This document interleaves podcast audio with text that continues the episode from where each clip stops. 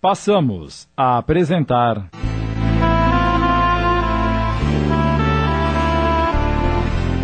Aprendendo a Amar, uma adaptação de Sidney Carbone.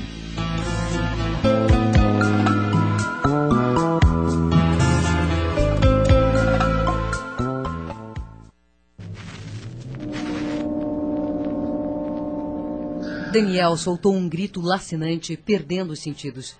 Enfermeiros prestimosos do plano espiritual o envolveram em passes calmantes para que sua dor diminuísse e ele sofresse menos com toda aquela situação. Vamos continuar. Vamos continuar. E Jerusa introduziu novamente a faca no útero de Helena para retirar os restos do embrião já sem vida. Justino olhava entristecido para Daniel e para o que sobrou do feto, agora em pedaços, e pôde observar que o cordão fluídico que liga o perispírito ao corpo físico ainda não havia se rompido totalmente. Infelizmente, é mais uma porta que se fecha para o retorno de um irmão à escola planetária. Ainda estavam acontecendo as ligações celulares entre o perispírito do nosso companheiro Daniel com o veículo físico que lhe serviria de corpo, com oito semanas de gestação. Todo o processo reencarnatório estava em franco andamento. É muito amargo esse momento para os irmãos comprometidos com o programa reencarnacionista. A maternidade é um degrau enorme na escala ascensional do espírito em evolução. Não dá para explicar o que ocorre de fato numa situação como essa. A linguagem humana não oferece instrumentos para que possamos descrever o quadro doloroso que envolve o aborto e suas consequências. Helena lesou com o aborto o corpo espiritual, acarretando para si complicações enormes para o seu futuro evolutivo. É possível que em futuras reencarnações, se retornar à Terra como mulher, não será abençoada pela maternidade redentora. Não haverá um castigo divino. O que ocorre de verdade é a resposta que a lei de ação e reação nos demonstra em nossa jornada. De repente. Não é possível. O que houve, Jerusa? Aconteceu um acidente. Como assim? Acho que furei o útero desta menina. Você está maluca? Olha só, o sangue não estanca.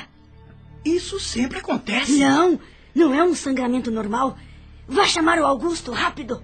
Assustado com a situação, Abelardo sai do quarto correndo, sem observar que Eugênia estivera escutando atrás da porta e afastara-se no momento em que ele a abria.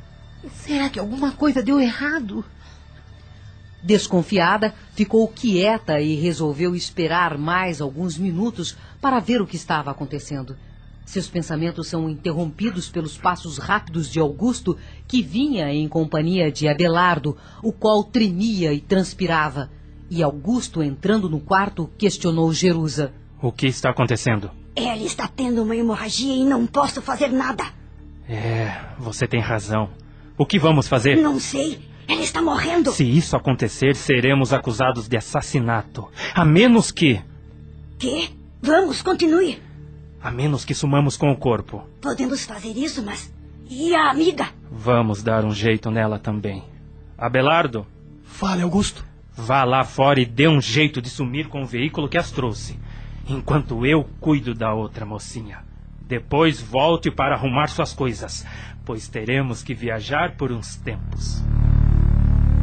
Os amigos espirituais procuravam amparar Helena e, aplicando passes magnéticos, auxiliavam-na naquele transe doloroso em que se enredara.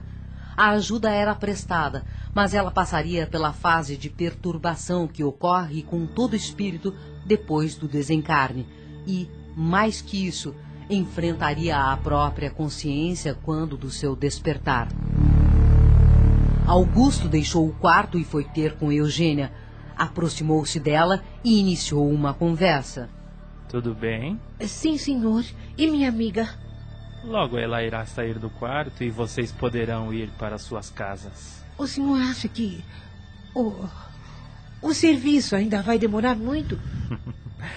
Mais alguns minutos apenas. Está quente, não é? A senhorita aceita um refresco? Bem, eu. Eu aceito sim. Espere só um instante, por favor. Augusto foi à cozinha e retornou cinco minutos depois com um copo de refresco. Tome. Obrigada, senhor. Sem suspeitar de nada, Eugênia tomou o refresco preparado por Augusto, no qual continha uma dose de veneno mortal. Bem, senhorita, vou ver se o serviço já terminou. Com licença. Assim que entrou novamente no quarto, Jerusa, meneando a cabeça negativamente, disse-lhe: Ela está morta. Eu já dei um jeito na amiga também. É só aguardar alguns minutos para o veneno fazer efeito. As entidades socorristas auxiliavam Eugênia, que sofria muitas dores com o efeito do veneno. Pouco tempo depois, também estava morta. Helena e Eugênia retornavam ao mundo espiritual de forma dolorosa, mas cada uma teria o despertar correspondente ao seu grau evolutivo. Depois de um determinado tempo, Helena sentia-se tonta, via vultos à sua frente, vivia uma situação estranha, onde percebia o corpo enfraquecido e não conseguia distinguir nada à sua volta. Sentia a dor do ferimento provocado pelo aborto e ouvia um choro infantil que entrava pelos seus ouvidos e ecoava dentro do seu coração. Eugênia, por sua vez, logo após o desenlace do corpo físico, sentia muitas dores estomacais e era tratada com imenso carinho por irmãos que a amparavam e a retiravam daquele local para um posto socorrista próximo à crosta. Helena, espírito, passaria algumas horas naquele local. Depois seria levada para o mesmo posto de socorro em que Eugênia fora atendida. Augusto e seus asseclas aguardavam que chegasse a madrugada para sumir com os corpos e conversavam entre si. Iremos até o porto e pegaremos o primeiro navio que possa nos levar para bem longe daqui. Quem sabe poderemos nos estabelecer em outra cidade. Por exemplo? Que tal Rio de Janeiro? Não sei, não. Talvez fosse melhor fugirmos para São Paulo. Nosso destino será o Rio de Janeiro. Está decidido. Concordo com Augusto, Jerusa. Jerusa não estava gostando nada daquilo. Sempre era a última a decidir. Sua palavra nunca era ouvida e todo o trabalho mais arriscado sobrava sempre para ela e pensava: Não é justo. Quero ver se na hora da partilha do dinheiro vou ter que dividir em partes iguais. Augusto, como a adivinhar-lhe os pensamentos, sentenciou: Vamos dar fim aos corpos e depois faremos a partilha do dinheiro. Enquanto vou com Abelardo sumir com os corpos, você, Jerusa, fique a postos nos aguardando. Tome conta do dinheiro que já voltamos. Pode me dizer aonde vai jogar os corpos? Estamos apresentando Aprendendo a Amar. Voltamos a apresentar Aprendendo a Amar, uma adaptação de Sidney Carbone.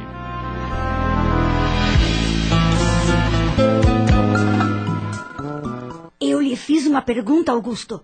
Aonde vai jogar os corpos? Vou enterrar lá no mangue. Por quê? Só para saber o tempo que tenho para me preparar para a fuga. Vamos, Abelardo. Vamos dar um fim nisso. Minutos depois que os dois homens saíram levando os corpos envoltos em panos velhos, Não posso perder nem mais um minuto. Jerusa pegou todo o dinheiro que estava guardado num velho baú no quarto em que atendia suas clientes, selou um cavalo e saiu em direção ao posto dos oficiais.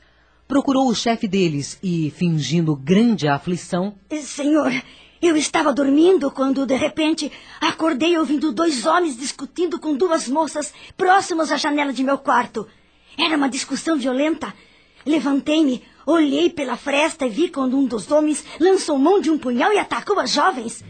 Fiquei apavorada, mas como sou uma mulher sozinha, não podia sair para intervir. Minutos depois, ouvi quando um dos homens perguntou ao outro: Aonde vamos enterrá-las? E o outro respondeu: Vamos levá-las ao mangue. Ah, ah, foi horrível, senhor oficial. Horrível. O oficial que ouviu tudo sem interrompê-la pediu que ela aguardasse alguns instantes que ele iria chamar outros oficiais para partirem em diligência. Assim que ele desapareceu no corredor, deixando-a só. Agora tenho que fugir sem deixar rastros, levando todo o dinheiro que amealhei durante esses três anos, auxiliando essas mocinhas incautas. Adeus, Augusto! Adeus, Abelardo! Enquanto irão apodrecer na cadeia, eu desfrutarei do dinheiro que me ajudaram a ganhar, perfeitos idiotas!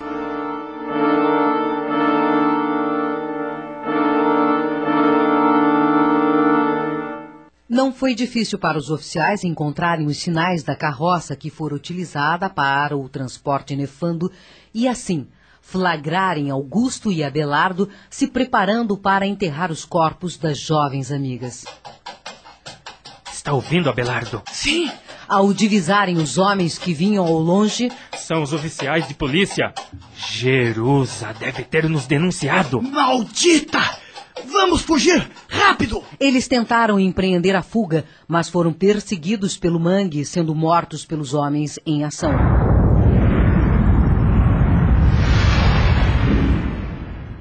Dessa forma, desencarnaram Augusto e Abelardo, desajustados, e levando consigo a certeza de que Jerusa os houvera traído, despertando no mundo espiritual com intensa perturbação e ódio.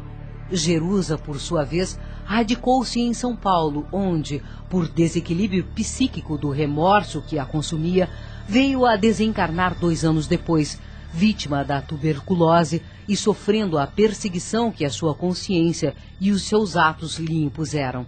Tinha alucinações terríveis, com crianças lhe pedindo para nascer, e sofria também pesadelos cruéis com os dois companheiros de desdita. Augusto, que se vinculara a mentes inteligentes e doentias, aprendera a utilizar-se da hipnose, escravizando Abelardo para os seus interesses escusos. Espírito inteligentíssimo, usara todo o seu potencial para aprender a manipular habilidades psíquicas, penetrando assim no campo mental da criatura em desajuste. Tinha compreensão do que era monodeísmo, fixação mental, a forma mais eficaz de se influenciar uma pessoa que se encontra com os pensamentos viciosos.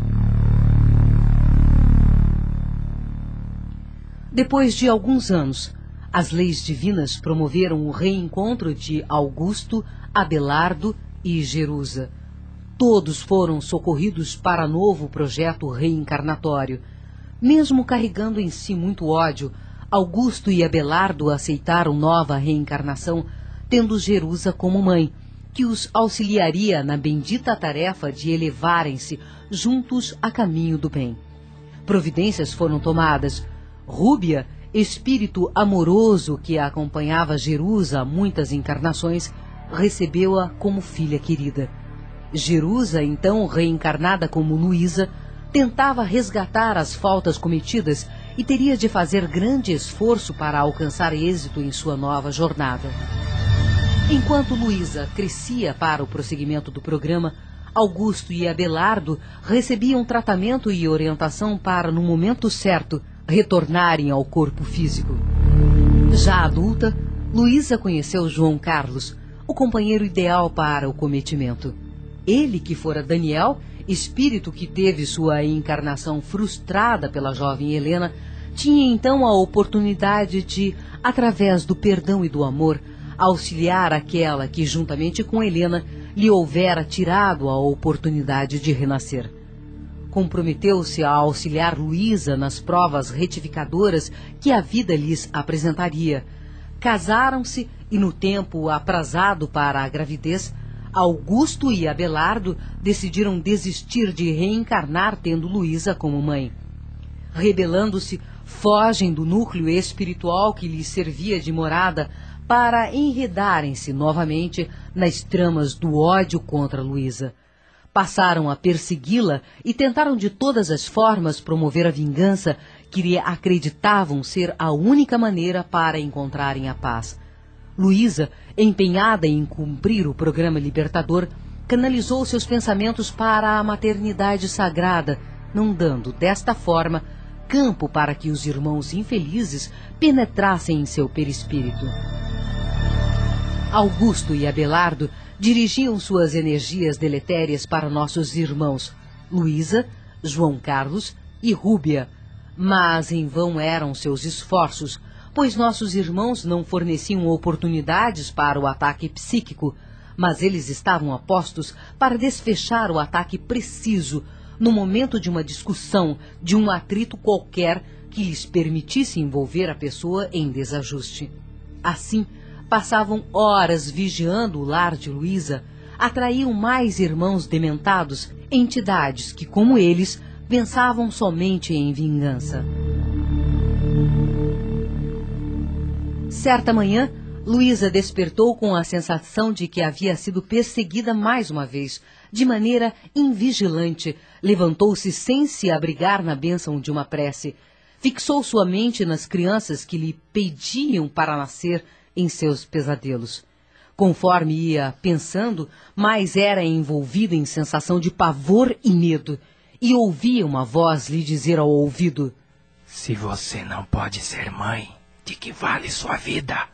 Ela será sempre vazia. Acabe logo com isto. Vamos, mate-se! Assustada, deixou o quarto e foi ao encontro da mãe. Mamãe, me ajude! O que aconteceu, filha? Luísa estava pálida e transpirando muito. Rúbia lançou mão do recurso precioso da oração e apelou para a filha. Filha, preste atenção. Seja qual for o pensamento que tenha em mente agora, eu lhe peço que mude a sintonia e se una a mim em oração. Ouviu, Luísa? Responda-me, filha. Acabamos de apresentar. Aprendendo a Amar. Obra do Espírito Batuíra, psicografada por Adeilson Sales em 10 capítulos. Uma adaptação de Sidney Carbone.